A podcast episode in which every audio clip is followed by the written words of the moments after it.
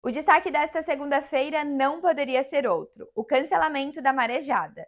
No Minuto Diarinho você entende detalhes do que causou a não realização da maior festa do pescado do Brasil.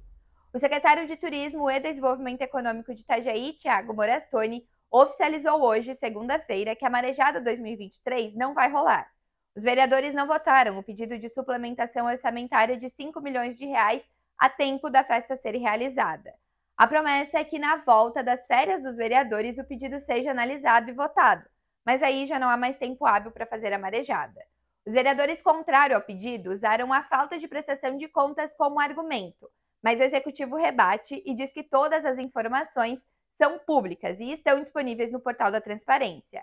Tiago Morastoni disse que o cancelamento é provocado por uma birra política em antecipação às próximas eleições municipais. Um homem tentou matar o irmão mais novo duas vezes na madrugada desta segunda-feira. Os dois irmãos, de 34 e 42 anos, brigaram no bairro Cordeiros, em Itajaí. O mais velho atacou o mais novo com golpes de tesoura.